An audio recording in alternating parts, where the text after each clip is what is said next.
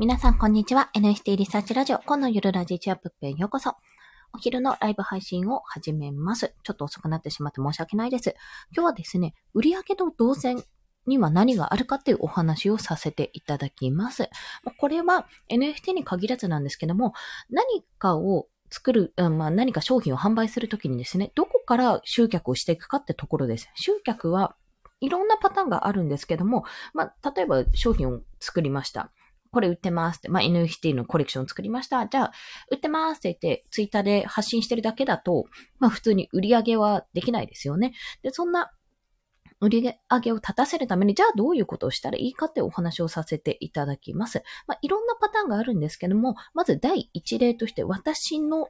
パターン、私の NFT の売り上げはどこから来たかってお話をさせていただきます。私の場合は2つですね。2つあります。1つは、えっと、フリーランスの学校というコミュニティから、まず NFT に興味がある、ちょっと参入してみたいけど、何を買ったらいいかわからないっていう方が結構応援のために買ってくださって、それが4、3人かな3名の方がが購入してくれてます。あ、うんとね、最終的に、あの、今の本家のコレクションじゃなくて、ちょっと、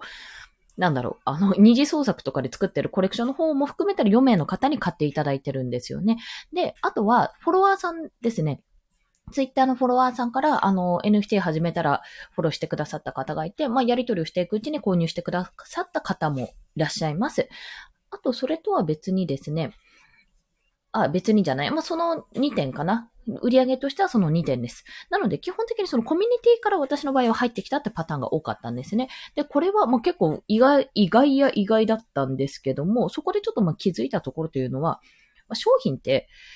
いいなって思ったらもちろん買ってはくれるんですよ。当たり前なんですけども。私たちも、あの、これ美味しそうだなと思ったら買ったりするじゃないですか。これ可愛いなって思ったら購入したり。そういうふうにするんですけども、結局何が大事かって、まず認知されるというか目に留まること、こういうのがあるんだって目に留まることが第一じゃないですか。で、そこで好きとか、これいいかもって思って購入する。値段とかが合えばね、購入できるっていうのがまず一つなわけなんですよ。段階として。で、それ以外の部分において、何が必要かっていうと、まあ、この人のこの作品を買いたい。まあ、ちょっとクリエイターさんに向けてクリエイターさんをもともとしてて、その人が出した商品なら信用があるとか、あ、この人応援したいなって思って、思う気持ちで買ってくれるパターン。要は商品が欲しいなって思ってるパターンと、クリエイターさんを知ってるからその人の商品を買いたいって思うパターンの二つあるわけなんですよね。でも三つ目はまあ口コミとかがあるんですが、そういった時にじゃあ動線をどうやって作るかなんですよ。で、ま、最初の一つ例に挙げた点で言えば、まずはコミュニティ、自分が何か入ってたら、コミュニティ内に入ってたりしたら、まあ、そこで活動するのがまず第一なんです。それは、あの、NFT をやってないとしても、活動しといて、していて、自分はこういうことをやってますと、もし何かあったら、こういうことをお手伝いしますよって形で活動していれば、あ、この人こういう人なんだねって、この人ここのコミュニティでこういうことをいつもやってるよなってことで認知をされるわけですね。で、コミュニティ内って、まあ、それぞれにもよりますけども、基本的には有料だったら有料で、やっぱお金をかけて入ってきてる人がいるわけなんですよ。で、ある程度のふるいがされてるわけですよね。そこで、あの、なんか、なんていうのか、要は届けたい人にちゃんと届けられる。ある程度届けたい人に届けられるような形に勝手になってるわけなので、そこで知り合ってやっぱり応援したいと思ってる、思ってくださる人がいれば、そういう経緯で、えー、商品を売ることがもちろんできるってことがあります。で、それ以外にじゃあ認知は他に何があるかって言ったら、情報発信の部分でツイッターとかになるわけですね。で、じゃあ他に何があるかって、ツイッター以外には、まあ、インスタグラムって手もあります。SNS だと。そういうことを TikTok でショートムービーっていう手もあるわけですよ。そのショートムービーの方法も、まあ、自分はこういうの作ってるっていう、そのタイムラプスみたいな形で制作動画を載せる、あの、インスタグラムのリールで載せてる方もいらっしゃいますし、そういう形で載せるのももちろんありですし、あと情報発信として NFT こんなのを作ってるよとか、こういう NFT って何なの？って、そういう切り口のね、逆にあの、有益情報を出すようなアカウントを作っておいて、それのショートムービーを作って、そこから自分はこんな作品を作ってるよって流してもいいし、ワンクッション、ブログとか挟んで、ここからこういうふうにオープンシーアカウントを作れるよとか、こういう作品があるよっていうふうに紹介してから自分の方に流すって手ももちろんあります。まあそんな形で、その最初の導入として何を使うかっていうと、やっぱ SNS なんですね、そこは。コミュニティっていうのも結構稀な例なので、まず SNS からバーって広く発信するって印象。今はショートムービー。私もちょっとまだできてないんですけども、それこそ、あの、やってみたいなって思うのは、まあ、自分で、今流行りのこう指差しダンス、リール動画で指差しダンスっていうのがあるんですけども、そんな形であの NFT 情報をどんどん発信していく。NFT だけじゃなくてね、こう仮想通貨とかどうしてこういうのがいいかとか、ちょっと、うーん、なんだろう、お金を稼ぎたいじゃないんですけど、まあなんかちょっとお金関係の情報を発信するっていうのにやるのもありかなとも思ってますし、もしね、VTuber っていうか、あの、3D アバター、まあ、2D でもアバターができれば、それを使ってショートムービーが作れるわけなんですよ。そうすると、要は自分のオープン、オープンシーというか自分のコレクション、まあ、もしくは自分のイラストの力量とかね、こんなキャラを作ってるよっていうのが、パッと目に入るし、生っちゃったパッと目に入るし、そのキャラクターがどんどん広まるわけなんですよ。だから、もし何かキャラクターを作った、自分でコレクションを作って、いろいろあるじゃないですか。クリプトン教授さんだったらワニさんだったり、あの、シモンズゲートさんだったら、あの、セマシさん、セマシさんってわかりますけど、クマちゃんなんですけど、お寿司のクマちゃんとか、いろんなキャラがあって、おにぎりマンさんだったらニギちゃんとか、池早さんだったらクリプト忍者さん、なんでもいいんですけども、キャラを一個作っておいたら、もうそれが、VTuber になって YouTube にもできるし、それが TikTok とか、あの、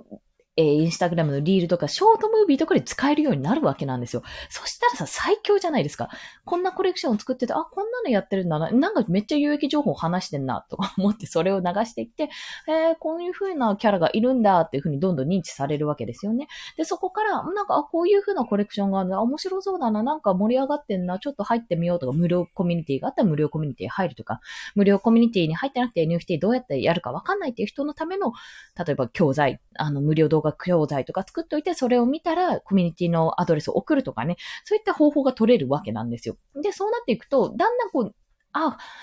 なんていうの、このキャラがあるんだな。まあ、ウルトラマンとか、もうね、アンパンマン商法ですよ。ほんと、アンパンマン商法。商法とか言うと夢を壊すような形なんですけども。アンパンマンと一緒で、ちょっとなんか、街中で見かけても、アンパンマンいても別におかしくないですよね。不思議じゃないですよね。それぐらいね、あれって日常に溶け込んでるんですよ。特に子供たちの。どこで仕入れてきたの？だってアンパンマン見たことないのになんで知ってるの？って思うくらいにアンパンマンってすごく知られるんですよね。あの、これはね、子育てあるあるだと思うんですよ。と同時に、まあ、ドラえもんとかでもいいんですけど、クレヨンしんちゃんとか、そういうキャラクターものって、やっぱ日常に溶け込んで、自分が、あ、なんか見てる中でこういうのあるような、こういう顔よく見るよな、これよく見かけるなって思うものから、どんどんこう、すり込まれていくようになるんですよ。で、それが、例えば漫画化してたら、あ、漫画でこういうの出てんだ。あ、リールで見たけど、インスタで漫画投稿してんの、なるほど、なるほどって形もできるわけですし、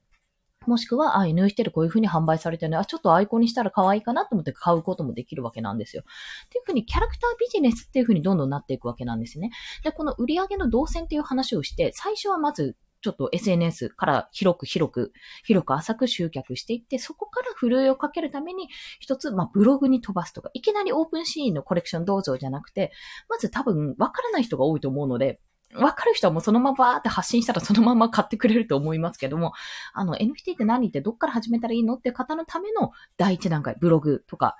動画とか、何でもいいんですけど、メルマガとかにまず持っていくと。まあ、できれば最終的にメルマガに持ってってリストを取った方がいいとは思います、そこ。で、まあそのも持っていき方にもよるんですけども、で、そこからえっ、ー、と、もう要、振るい、振るい落として言い方だとあれなんですけど、振るい落としてですよね。選別して、そこからさらにこうやって、えー、ブログとか行ったら、じゃあつ、うん、最終的にはメルマガに持っていきたいですね。メルマガに持って行って、メルマガに持ってったら、コミュニティに持って行って、コミュニティから、じゃあセール情報とか、例えば新作情報とかそういうのを流していって、まあ、購入につなげるのもそうだし、あの、そこのコミュニティ内で発信した内容とか、これすごい良かったなとかいうものに対して、どんどん、あの、コミュニティメンバーにツイッターとかで発信してもらうわけです。で、そこからまあ二次創作とか OK にしたら二次創作経由でこう宣伝もできて、自分の元の本家の本の売り上げにもつながるって形にもなるかと思います。まあそれはもしかすると私みたいな 私みたいなっていうと、あの、ペイペイの人間が作った二次創、作ったのが元の二次創作もし作ってくれる方がいたら、おそらくね、二次創作の方が売れると思うんですよね。多分皆さんクオリティ高いから。でもまあそういうのも、ありなんじゃないかなって思うような世界なので、まあそういう形も取れますと。まあ要は、売上のこう動線を作るために何が必要かなって考えてたときに、あの、結局のところ、最終的にどこに持っていきたいかってとこなんですよ。最終的にどういう人がそこに行ってほしいかってところですね。そのゴールに行ってほしいかってところを考えるってわけなんです。ってなると、まあ私の場合ですけど、本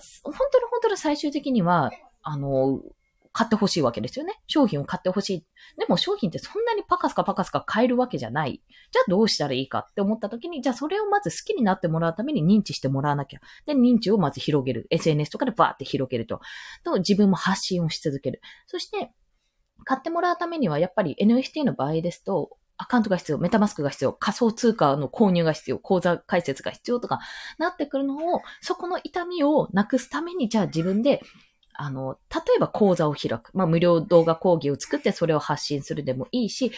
えばじゃあ、あの、スペースとかでもいいし、スペースでもいいんですけど、例えば YouTube の、YouTube のライブ配信とかも画面使えますもんね。そういったもので、あの、やるとか、一緒にじゃあやっていきましょうって形でやるとか、まあそういう講座を開くのも全然ありだと思います。で、そこから使えたら、あとは、えー、どんなのがいいかっていうことで、こういう人のいろんな人の作品がある中でこういうのがありますよっていうのの紹介したページを作ってね、あの、カタログみたいじゃないですか。コミケのカタログみたいなもんで、そういうのを作って見てもらうっていうのもいろいろできるかなと考えております。まあ、ちょっと私もここ最近、あの、落ち込み気味だったんですけども、作業ができないなと思っていたんですけども、そこを考えたらちょっと自分のやることも見えてきて、コレクションを作るのはもちろんなんですけども、その前段階、あの、お客さんを作る、まあ、お客さんになってもらうための前段階のコンテンツをやっぱり作っておかないとまずいなってダメだなってことを痛感しましたので、そちらにちょっと今回は注力をしていきたいと、そんな風に考えてみました。まあ、その売り上げの動線を考えるっていう話になった時に、結局は、あの、最終的に誰をそのゴールに連れて行きたいかってところをまず明確にしないとダメだなってところ。で、そこから逆算して、じゃあ何が必要かって。こういう人に来てほしくないから、こういう人、まあ本当に、本当は欲しくないって別にそんなに興味ないなと思う人に見てもらってもしょうがないから、そういう人が来れなくなるようなシステムは何だろうとかね、そういうことを考えながら逆算していって、そのためのツール、手段をそれぞれ選んでコンテンツを作っていくっていうところを今回はやっていくってところ。で、私の場合はその、まず最終的には NFT を買ってもらうってところに重きを置く。で、買ってもらうためには NFT というか、オープンシーアカウントを作ってもらうってところが第一。で、その作ってもらうために何をするかって言ったら、そのためのブログの記事を書くとか動画講義を作るってところになると。で、それは別にいいんだけど、見てくれない可能性があるから、じゃあそこは SNS で情報発信をするとか、私の場合フリーランスの学校のボイシーの、あれ提案するとですね、提案して通ると Voicy 流してくれるんですよ。まあ、あの、撮ってこれいかがですかって音声データを渡すような形なんですけども、あれをやることで、だいぶあそ、あそこは認知が高まるんですよ。認知がめちゃめちゃ高まるので、そういうものをうまく利用するっていうとあれですが、うまく利用して、どんどんちゃんと後の、なん、なんていうの、後の商品というかエンドコンテンツに持っていけるように誘導していくっていうのもあります。まあだからやることがいっぱいなわけですね、今ね。はい。すんごいやることがいっぱいあります。まあそんな感じでちょっと、一つまた自分の道が見えてきたので、それを一つずつこなしていきたいと思う。今日この頃でございました。ごめんなさい、まとまってなくて。またこれを後日、あの、ちゃんと改めて収録したいと思いますので、どうぞよろしくお願いいたします。はい。それでは今日もお聴きくださりありがとうございました。午後も頑張っていきましょう。コンでした。では、また。